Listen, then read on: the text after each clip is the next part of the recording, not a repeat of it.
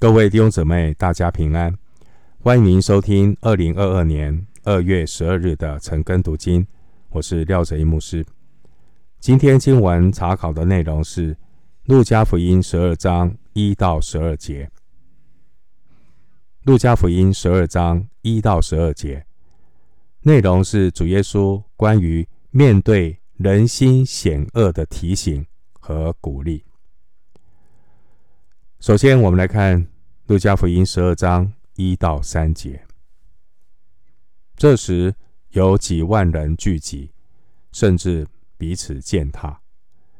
耶稣开讲，先对门徒说：“你们要防备法利赛人的笑，就是假冒为善。掩盖的事没有不露出来的，隐藏的事没有不被人知道的。因此。”你们在暗中所说的，将要在明处被人听见；在内室附耳所说的，将要在房上被人宣扬。路加福音从十二章第一节到十三章二十一节的内容，是耶稣对众人的教导。十一章一到十二节的主题是假冒。为善的笑。经文第一节描述当时候有几万人聚集，这些的听众各样的动机都有，其中也有文士和法利赛人。前面路加福音十一章五十三节说，这些文士和法利赛人，他们极力的催逼耶稣。要引动耶稣多说话，然而主耶稣却看出了人心的诡诈。耶稣不随风起舞，耶稣把注意力放在对门徒的教导上。耶稣首先教导门徒要防备法利赛人的笑，第一节。十二章的一到十二节，这些都是主耶稣对门徒的教导。第一节说法利赛人的笑，这是指他们的假冒为善。假冒为善的意思就是伪装、演戏。它原来的意思是用来描述这些戴着面具的演员，他们演的。惟妙惟肖，一个假冒为善的人，他在生活中也是戴着假面具，只是追求金钱的外表，内心却没有敬畏和悔改。经文第一节，主耶稣提醒门徒要防备法利赛人的笑。古代的笑。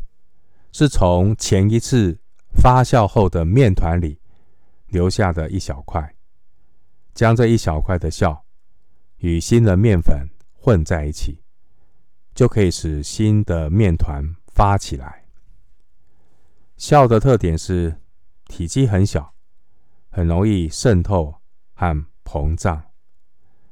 酵的比喻是告诉我们一点微小的事物。也能够缓慢的、不知不觉的、持续不断的渗透，而最后却产生了巨大的后果。孝的本身是中性的，所以我们根据上下文，也可以用正面或负面来看这个酵。假冒为善，就是一个具有负面影响的酵。这些法利赛人，他们看起来很敬虔，说起话来好像很有道理，但他们却是处心积虑的要陷害耶稣。主耶稣吩咐我们要防备法利赛人的笑。经文第三节的内室，这是指古代犹太房屋中的储藏室，是最隐秘的地方。经文第三节提到房上，是指古代犹太房屋的平顶，在那个房屋的平顶上，说话的声音可以传得很远。经文二到三节的意思，可能就是我们的一句俗话。二到三节经文的意思是比喻纸包不住火。这里所比喻的意思和马太福音十章二十六到二十七节不同。经文第二节提到掩盖的事和隐藏的事，指的都是属灵的真相。假冒为善的假面具只能够遮掩一时。但从这个人的果子就可以认出他生命的光景，而将来上帝审判的时候，都要被彻底的揭穿。回到经文，路加福音十二章四到六节，我的朋友，我对你们说，那杀身体以后不能再做什么的，不要怕他们。我要指示你们当怕的是谁？当怕那杀了以后又有权柄丢在地狱里的。我实在告诉你们，正要怕他。五个麻雀不是卖二分银子吗？但在神面前，一个也不忘记。就是你们的头发也都被数过了。不要惧怕。你们比许多麻雀还贵重。十二章的四到六节，耶稣指出来，当惧怕的对象和不应该害怕的对象。第四节说：“我的朋友”，这是指主的门徒。耶稣曾在约翰福音称门徒为朋友。约翰福音十五章十四到十五节，而在对观福音当中，只有路加福音这个地方，耶稣称门徒为朋友。经文第五节提到地狱，原文的意思是新嫩之谷。新嫩之谷可以参考约书亚记十八章十六节。这新嫩之谷呢，是环绕耶路撒冷西面和南面的山谷。那些拜偶像的人，曾经在新嫩之谷焚烧儿女献祭。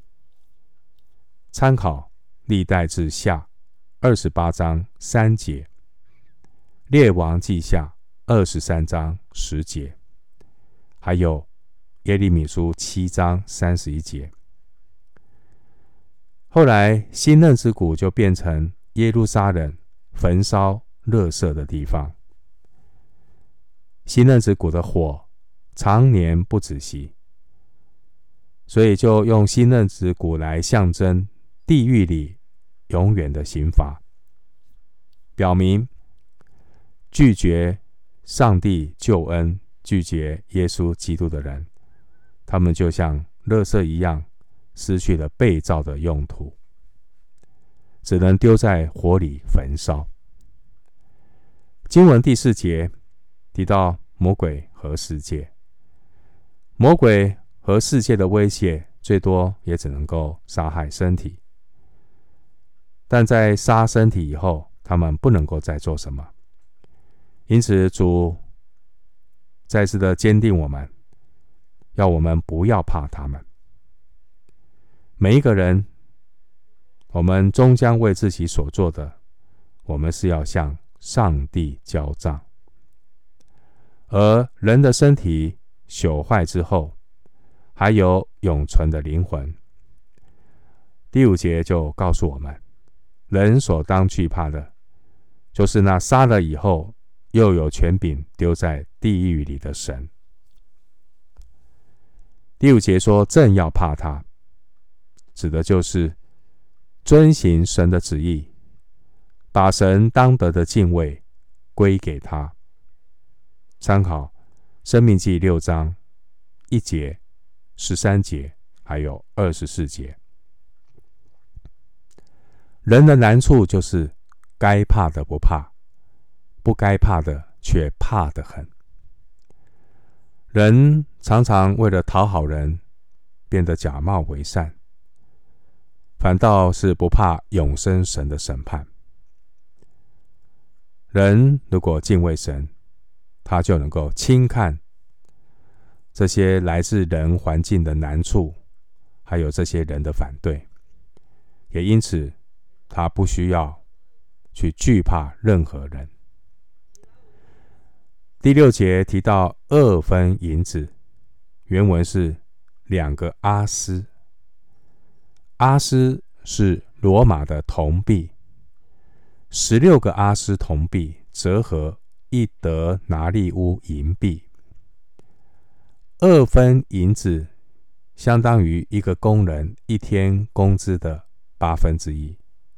参考马太福音二十章二节。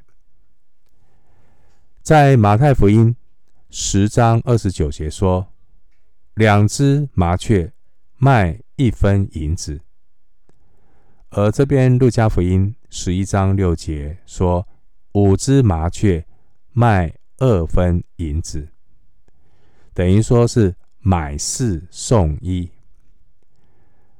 连这个免费送的那只麻雀，第六节说，神也不会忘记。何况是神所拣选的百姓呢？神不但是我们当惧怕的对象，神也是我们可倚靠的保护。每一位神国的百姓，他每一根头发都经过了神的数算。第七节，连他自己不知道的小事，也都在神的管理和看顾当中，因此临到圣徒身上的每一件事情，都是经过神的手量给我们的，而这一切的遭遇，也都是父神所允许的，要我们得益处，使我们在他的圣洁上有份。希伯来书十二章第十节，丢什么。什么是真正的勇气？为主而活，比为主而死更需要勇气。我们求主保守为主而活的百姓，虽然挑战困难很多，挑战大，仍然要看到一件事情：挑战大，征战大。得胜也大，所以要持守忠心，靠主征战得胜，要有勇敢的心。回到经文，路加福音十二章八到十二节，我又告诉你们：凡在人面前认我的，人子在神的使者面前也必认他；在人面前不认我的，人子在神的使者面前也必不认他。凡说话干犯人子的，还可得赦免；唯独亵渎圣灵的，总不得赦免。人带你们到会堂，并官府和有权柄的人面前，不要思虑怎么分数，说什么话，因为正在那时候，圣灵要指教你们当说的话。路加福音十二章八到十二节这段经文谈到不得赦免的罪。第八节说：“凡在人面前认我，凡在人面前认我的这个认，意思是承认。我们若是在人的面前承认基督是主，基督也必在天父面前承认我们是神国的百姓。”经文第九节告诉我们：我们如果因为惧怕而不敢在人面前承认主，将来就要承担惧怕的后果。到底是惧怕魔鬼和世界的代价大呢，还是敬畏神的代价比较大呢？弟兄姊妹，我们要好好思想这样的问题。主耶稣他道成了肉身，他隐藏了神的荣耀，而经文第十节说，罪人的心眼昏花，他们有眼不识耶稣是基督，所以连说话都会干犯人子。第十节，我们看到罪人被蒙蔽，他们不尊重耶稣，不把耶稣基督当一回事。经文第四节告诉我们，除非有神的怜悯，神如果怜悯我们，怜悯一个罪人，那他才有醒悟回转的机会。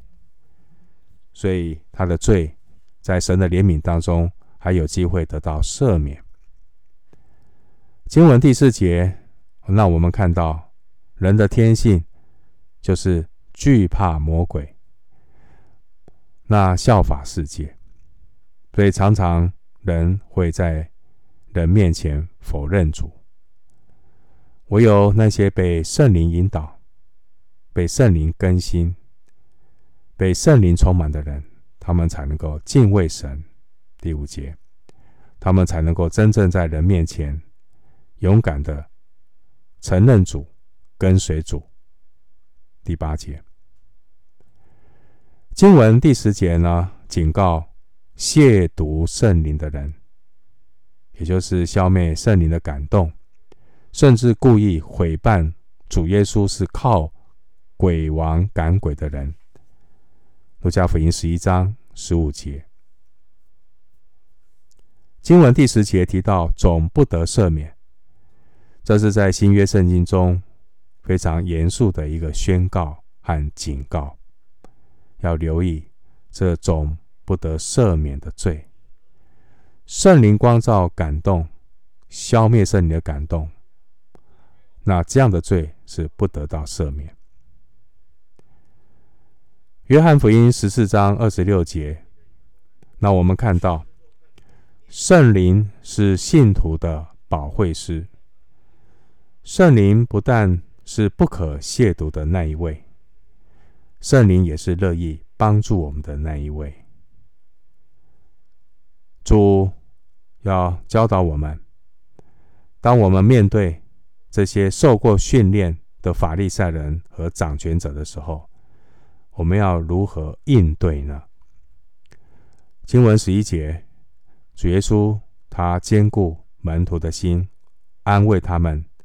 不要思虑怎样分数说什么话，也不可以凭着自己的血气说话，因为圣灵会带领他们怎么说，说什么。在面对逼迫患难的时候，能够站立得住，并且勇敢的在人面前承认主耶稣。十一到十二节。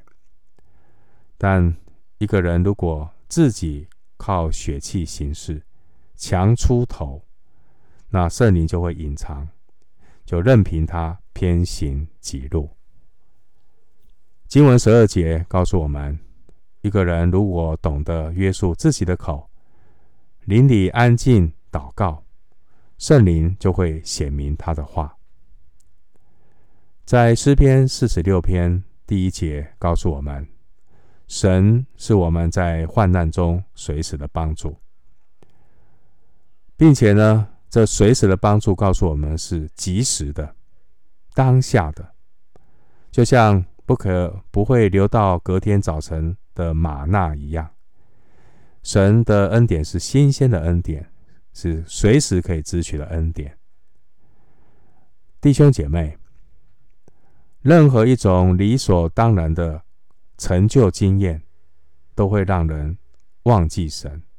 去倚靠所谓的经验，并且任何一种立竿见影的方法套路，也可能会被用来取代神。因此，在神所允许的逼迫和难处面前，圣灵他会一步一步的引导。好，所以我们不要为明天忧虑，因为十二节说：“正在那时候，圣灵要指教你们当说的话。”正在那时候，所以当时候到了，需要的时候，圣灵会指教我们。一个人如果他的信心是自信心，他对自己很有信心，他靠自己刚强，他看起来很有把握，充满血气。这样的人越是在十字架面前不堪一击。一个人如果对自己的刚强有信心，他越会被十字架打得粉碎。因为十字架的对付，就是要破碎人的自信，拆毁人的自傲，完全的用主自己来代替。所以，每一位圣徒要预备好自己，来面对逼迫，面对苦难，面对这个世界种种的试探、试炼。正确的做法是什么呢？我们要怎么预备好，来迎接面对各样的逼迫苦难呢？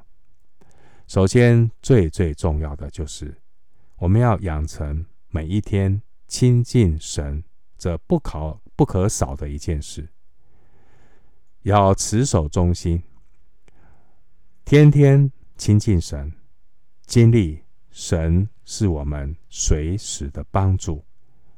希伯来书四章十六节，并且我们要学习将受苦的心智作为兵器。